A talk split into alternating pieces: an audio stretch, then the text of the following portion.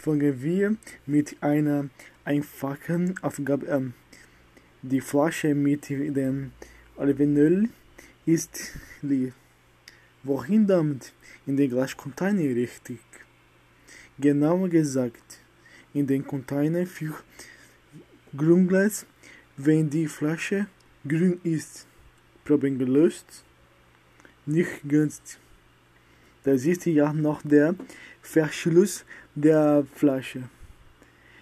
Der kommt nicht in den Glascontainer, sondern in den gelben Sack oder die gelbe Tonne.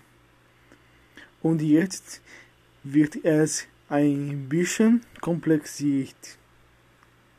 Denn nicht alle Kommunen in Deutschland haben dieses gelben Tonnen.